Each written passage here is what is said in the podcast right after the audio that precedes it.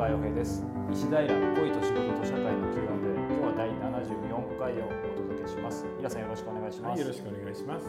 さあ、えー、今日はですね29歳の女性からこんな質問をいただいています。彼が同じ職場の元カノと今でも仲良くしています。なるほど毎日のように LINE で他愛のないやり取りをしたり会社帰りにご飯を食べに行ったりしているようです。私としてはあまり親密に付き合ってほしくないのですが彼は仕事仲間だから会わないわけにはいかない。と言います男の人って元カノとはいえ好きでもない人と LINE したり飲みに行ったりしませんよね本当は元カノの方に気持ちがあるのではないかと不安になっています、ということです。なるほどね。これはね女性には分かりにくい心理なんですよ、うん、ただ元カノが同じ職場だっていうのがやっぱちょっとねあの難しいシチュエーションにしてるよね、はい。ただあの女性の場合は別れた昔の彼氏元彼っていうのは基本的にゼロじゃないですか。特に心も残ってないし付き合おうなんてことも全然ないので、はい、男性の場合は別れた元カノってあの相手に振られた場合でも絶対ゼロにならないんですよね、うん、50ぐらいまでなんですよ。結構あるんですね。なのであの男の人はみんな昔の元カノが困って悪いは新しく付き合った彼と別れてづいているような時にふと自分のところに来てなんか話を聞いてくれみたいなことはいつも想像しています。確かにそうかもしれないですね、はい、であわよくばなんかなんかうまいことできたらいいなって思うんだけど、でも実際にこの彼の場合はあの付き合ってはいないんじゃないかな、うん、気心が知れている友達として付き合っているという感じなので僕はあのここであまりにも嫉妬していつもしつこく言ったりするのはあのあなたにとってなんかマイナスのような気がするんだよね、まあ、嫉妬されるとその彼は嫌でしょうね。そう。だからそこはもうちょっと自分の中でそういう気持ちがあるのを抑えつつですね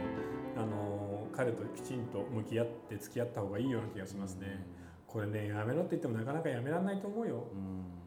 会社帰りにご飯食べに行くなんて、まあ、2人だったら嫌でしょうね。でも現実問題。そうだね。でも LINE も急にやめるってわけにもいかないだろうしね、ただその元カノの方の新しい彼氏の話とかはそれとなく聞いてみたら彼がいればもう全く心配ないので。ああそうですね。だからこの元カノ自身も、うん、